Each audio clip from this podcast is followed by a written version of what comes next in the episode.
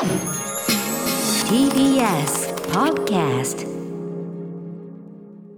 10月17日月曜日時刻は6時30分になりました。TBS ラジオキーステーションにお送りしているアフターシックスジャンクション。パーソナリティは私ラップグループライムスターの歌丸です。そして。月曜パートナー TBS アナウンサー熊崎和人です。ここからはカルチャー界の気になる人物動きを紹介するカルチャートーク。今夜のゲストはプロ書評価プロインタビュアーの吉田剛さんです。リモートでつながってます。吉田さんもしもしはい、どうもです。はいどうもよろしくお願いします。はいはい。はい、えー、前回はねあのロフトプラスワンにもうねズバリもういる状態から おこれね。ご出演いただきましたね。はい、えーはいはい。まあ本日はご,、はい。ご自宅というかねあれですよね。おなじみのは吉田,、吉田さん部屋というか。はい。週末あれですね島尾さんとかコンバットレックさんとイベントやったんですよね、そうなんだ、そうだったんですけどって感じですね。だったんですけど。あのー僕だから相当大変な相手ともイベントやったりインタビューやったりしてきてるじゃないですか。えそんな僕がはい。一番やりにくいのがこの二人なんですよ。そうなの？そうなんですね。だってだってめちゃくちゃ窮地の中じゃないですか、窮地の中だし、な本当付き合い長いですけど、ええええ本当にコントロールできないんですよ。二人とも。二人とも。あそう。二人とも好き勝手なことしか言わないから、ずーっと僕、僕一人が気を使ってコメントとかも拾いながらこう修正してを繰り返す。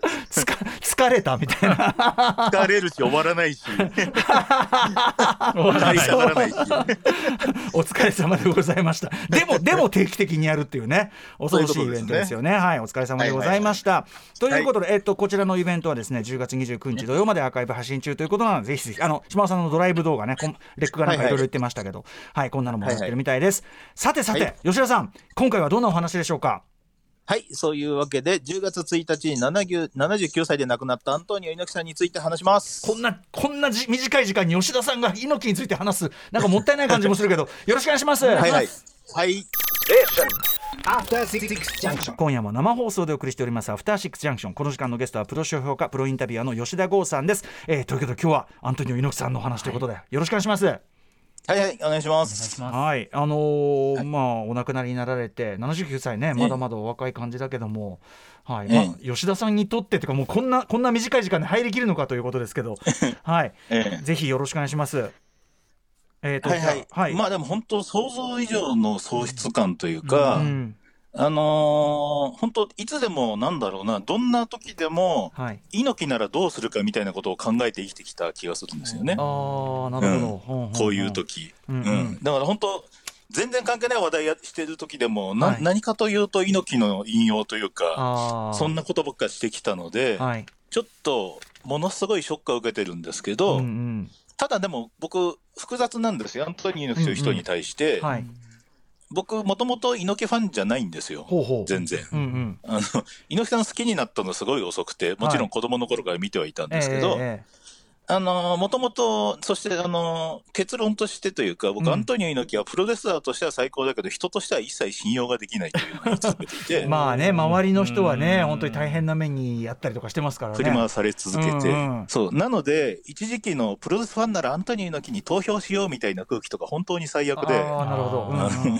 うんうん バカなのと思ってたんですよ。うんうんうん。あの、猪木ぐらい権力与えちゃいけない人いないんですよ。あのそっちが一番ダメだろうみたいたいな。うんうんうん。そうなんですよ。うんうん。あれもただ、プロレス界にとってちょっと厄介な存在になりつつあったから、猪木さんがね、はい。その新日本プロレスからいい形で出ていってもらおうみたいな流れではあったんですけど、あそうなんだ。にしてもっていうね。っ ていうかそもそもそもそも正解に行く大きな推進力がちょっとやんわり出ていってもらおうでもあったっていう。そうですよ。うんその現場にいてもらうと困るっていうやつどのぐらい扱いが大変かってことだよねそれはね。うーん。そうだもちろん、だから、あの、強さを追い求めるストイックさとか、はい。あの、当時結婚してたね、あの、倍賞光子さんとか、モハメド・アリに学んだ表現力とかは、プロレスラーとしてはもちろんうん。素晴らしいのは当然なんですけど、うんうん。まあ、それ以外が本当にひどかったわけですよ。うんうん。あの、な、た、例えばその先輩の豊登っていう人が、はい。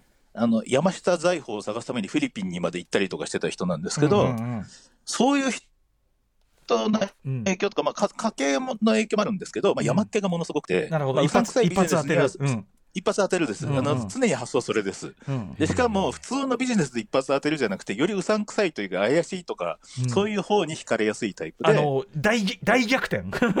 そうなんですだから、永久電気とか、そういうものにばっか惹かれちゃううんうんタイプなんですよ。で、しかも、だから、そういうの好きだから、宗教風緑って言われるぐらい、宗教にも片っ端から入るし、そうなんだ。そうね、あの、あのこの宗教入ったらあの会場の動員ができるぞって思ったら平気で入っちゃうし、今時のもう先取りでもう。先取りです、もうどんどん何でも入ります、あの人。へー。あの矛盾とか関係ないんですよ、うんうん。こことこここ合わせちゃダメでしょみたいなことがない、うんうん。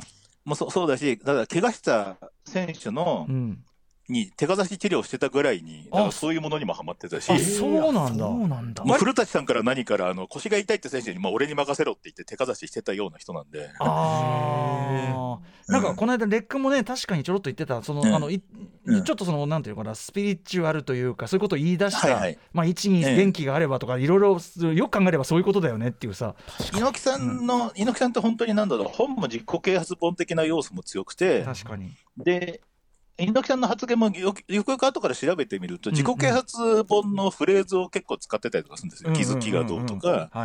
で、セミナーに行くようになってから、帰ってきてから猪木さんの性格が変わったっていう、なんか前田明の証言もあったりとかして、うんうん。ね、前は全然喋れなかったのにってね。そうなんそうなんですよ。へただ、そういう人がだんだん変わっていって、そういうようなビジネスに目覚めた結果、うん。まあ、サイドビジネスに団体の資金投入しすぎて、クーデターを起こされて、選手も大量に離脱したりとか、うんうんまあ、基本的には人をあっと言わせたいっていう発想の人なんですよね。うんうんだから、あっと言わせる展開のプロレスをやって、観客の暴動も3回起こしてるんですよ。うん暴動。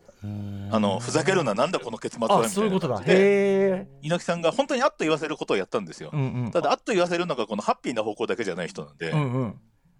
あの、謎の海賊男乱入とか、あの、たけしさんをプロレスうんうんね、のリングに上げたりとか、はいはい。そういうことやったんだよ、ふざけんなっていうふうなことばっか繰り返してきた人だから、うんうんまあ、政治家には向いてるわけがない。確かですよねにもうね、もう要はそのなんかおも面白ければっていうかこう揺り動かせばいいみたいなねそうなんですよ。ことですもんね。うんうんうんうん。まあでもそれはたかだら遠くから見てる分には面白いですもんねだってね。それなんですよ。うんあのー部下とかは最悪だろうし、うんまあ、振り回される人には迷惑。だからもう政治家とかじゃなければうんいいかなぐらいのスタンスですね。あの一般市民に迷惑をかけないな。それです。うん。そう。だから、1994年に猪木スキャンダルってあったんですよね。ほうほ週刊現代が、あのスクープしたやつなんですけど、女性秘書と、はい。あとかつての片腕だった過激な仕掛け人、新米久志さんという、うんうん。その二人が、猪木さんは本当政治資金規正法違反だの、しなんか収賄だの、脱税だの、右翼との癒着だの、はい。なんだの、次々と告発してたんですけど、確かにはい。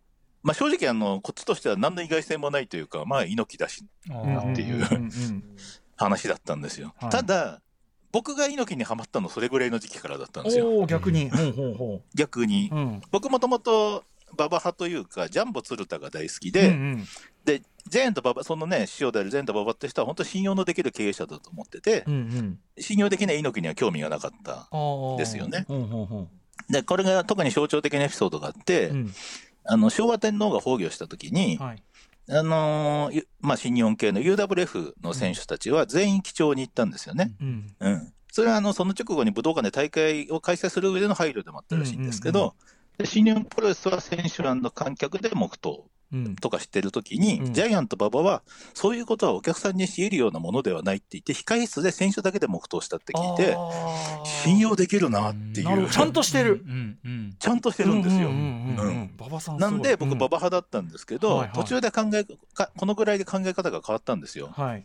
あの僕、別に全日本プロレスに就職するわけでもないんだから、信用とかどうでもいいんじゃないかって気がしてきて、まあね。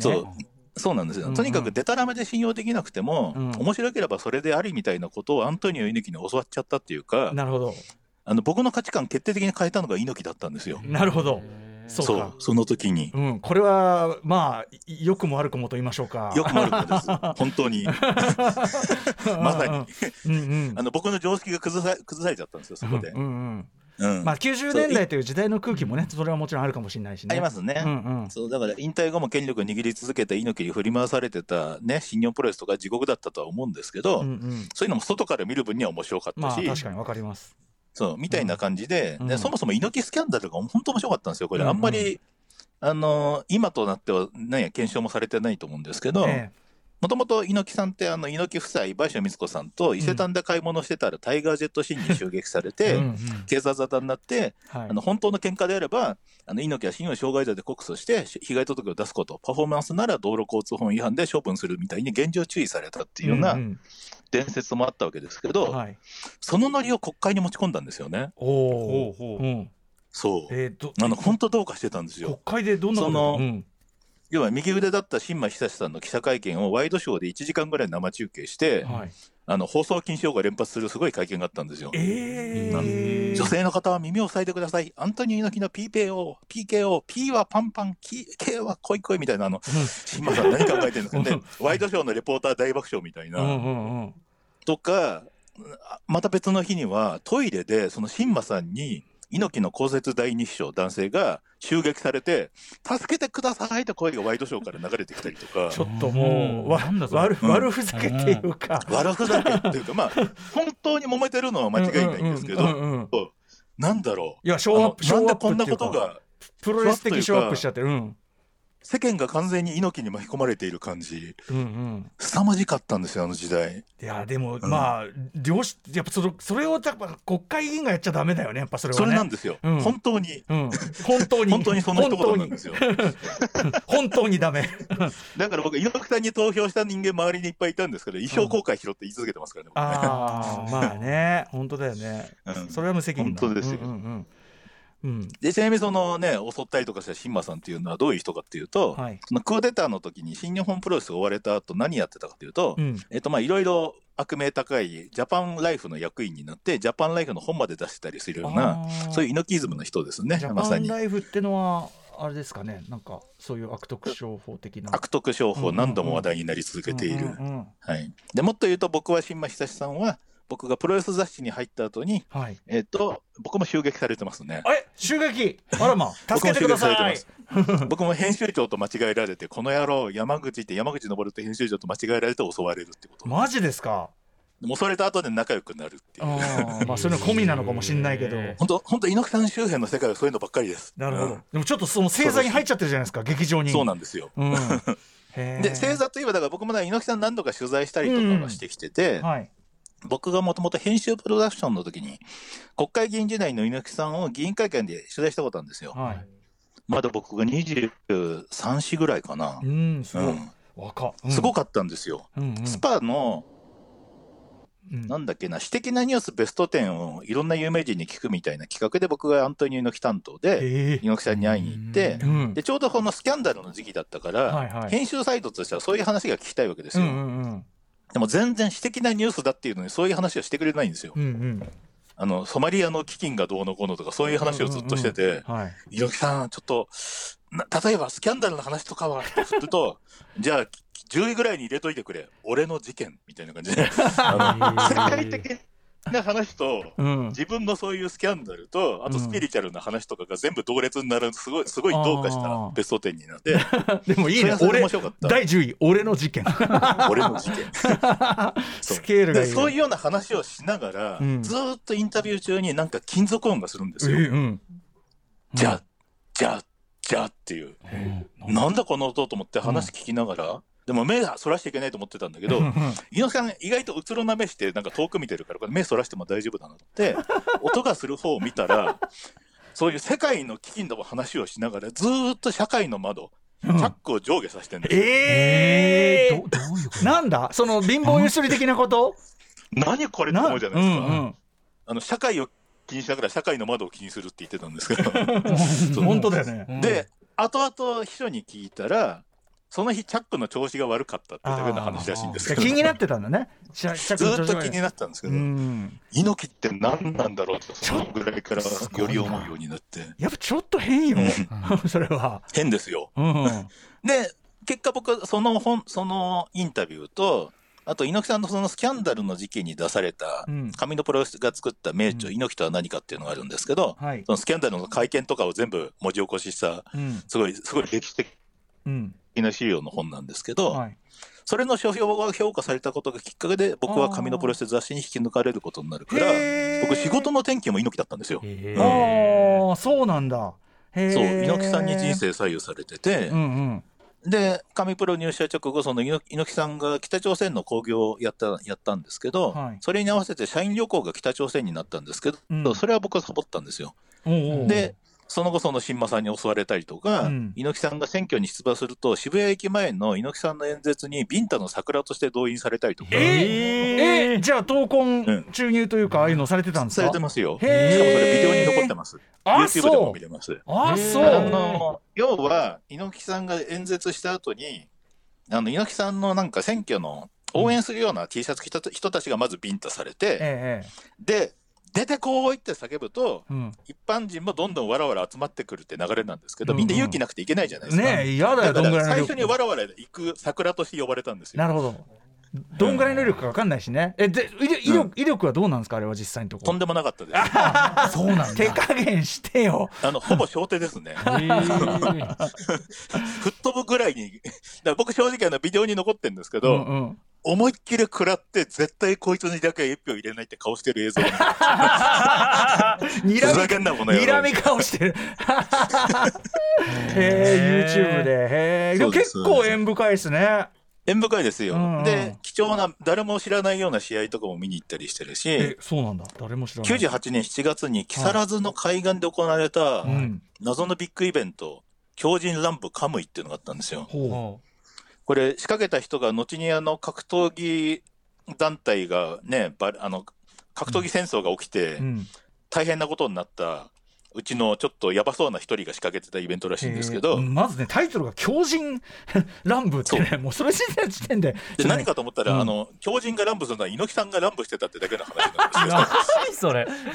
へ これ横浜銀杯とかブラザーコンのライブがメインだったんですけど、不良よ。うん。で、そうです、そうです。で、猪木さんが、その、ちょうど格闘技団体とか UFO っていう格闘技団体作ったことだったんで、うんうん人を怪我させないグローブを作りましたって言って、で、配下の外人選手の試合とかやったりとかした後に、えうん。で猪木さんがちょっとスパーリングをえ。えやるみたいになって、うんうん。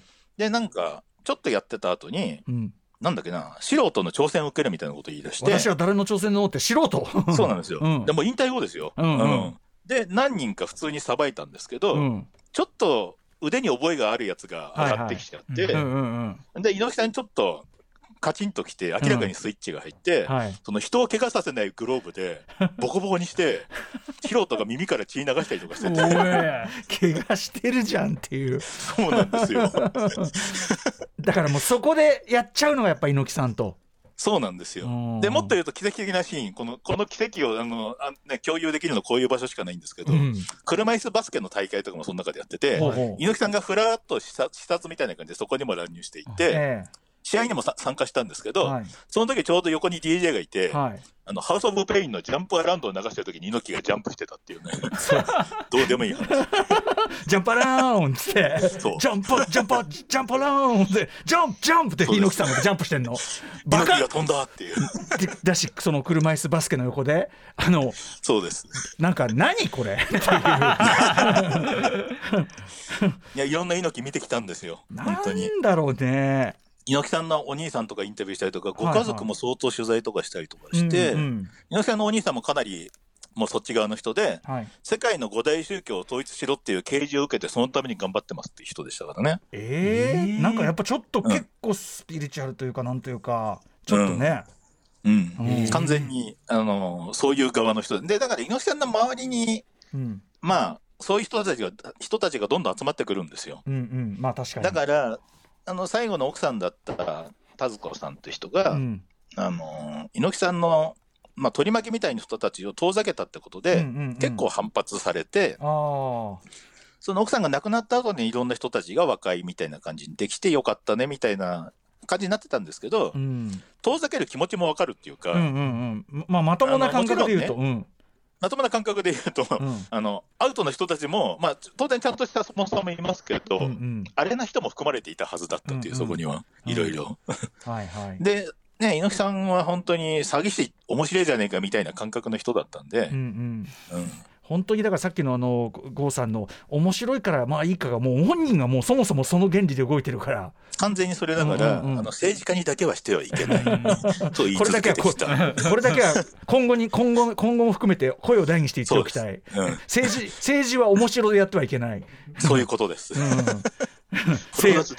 正論、うんうん、でも本当そうですよね、うん、そうなんですよ。はいはい。でも、だからね、で、僕最近そして、あの、週刊新潮の書評でも書いたんですけど、いでも猪木さんがそうやっていろんなことを、対世間のことことをずっと考えてうん活動してきた人なんですよ。世間の偏見と戦うためにモハメド・アリをね、リングに引っ張り上げうんうんうんて多額の借金しょったりとか、うん。いろんなことやってきたんですけど、はい。あの、それでも猪木さんって温泉に行くとおばあちゃんに、うん。あら、ジャイアント馬場さんサインくださいって言われたりとか、普通なら間違えられないような間違いをされ続けてきて、ジャイアント馬場を仮想的にして、向こうはショーだけど、うちは本物みたいなことを言い続けてきたのに、うんうん。でも常に馬場さんの方が格上、知名度も上。うん新日本プロレスが圧倒的なブームで全日本なんか視聴率悪かった時でも馬場と間違えられ続けてきた。へえちょっとで、馬場さんがうんうん。ね、もう20年ぐらい前に亡くなって、はい。それから何年経ってうん。もまだ馬場と比較され続けるみたいな。政治家になろうがどうしようが、どんな実績を残しても、うん。比較対象が馬場だったんですよね。ああそうなんだ。じゃあちょっと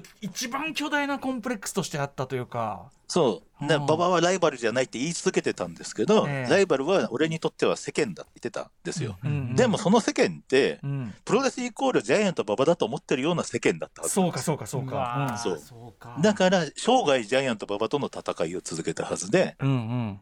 で、僕が思うに、だから、晩年の猪木さんがび自分の病気隠すことなく、痩せ衰え衰えていく姿もそのまま公開したことが、まあ賛否両論というか、うんいろいろね、言われてましたけど、えええあれって多分自分の病気どころか、死んだことも隠し通そうとしてた馬場さんに対する返答だった気がするんですよね。馬場さんもすごいけどね武田信玄じゃないんだからすごいですよ。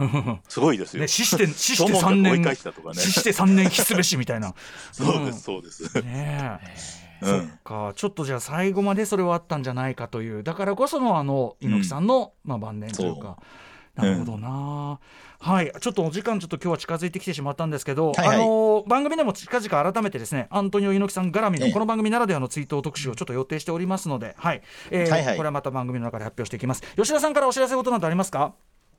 えっ、と、明日のショールームの GO の部屋のゲストが、もうまだ発表されてないと思うんですけど、うん。ついさっきラムライダーさんに決まりました。ああどうも。今日も出ますけど。なるほどなるほど。わ、はいはい。かりました、ええ。はい、えーはい。ああとはあれですね TVK テレビテレビ神奈川のね、えー、翔くんゴーちゃん、はいはい。昭和へ GO こちらもやっておりますはいはい。はい。えーその他いろいろありますね。SNS でねゴーさんねチェックしてください。ゴーさんちょっと、はい。今日短い時間でしたけども猪木さん話本当にありがとうございました。ありがとうございます。はい、はいはいどうも。またよろしくお願いします。はい。明日のこの時間はアニメ評論家藤津亮太さんによる今期のおすすめアニメ、えー結構ビッグタイトルが揃っております After Six Junction.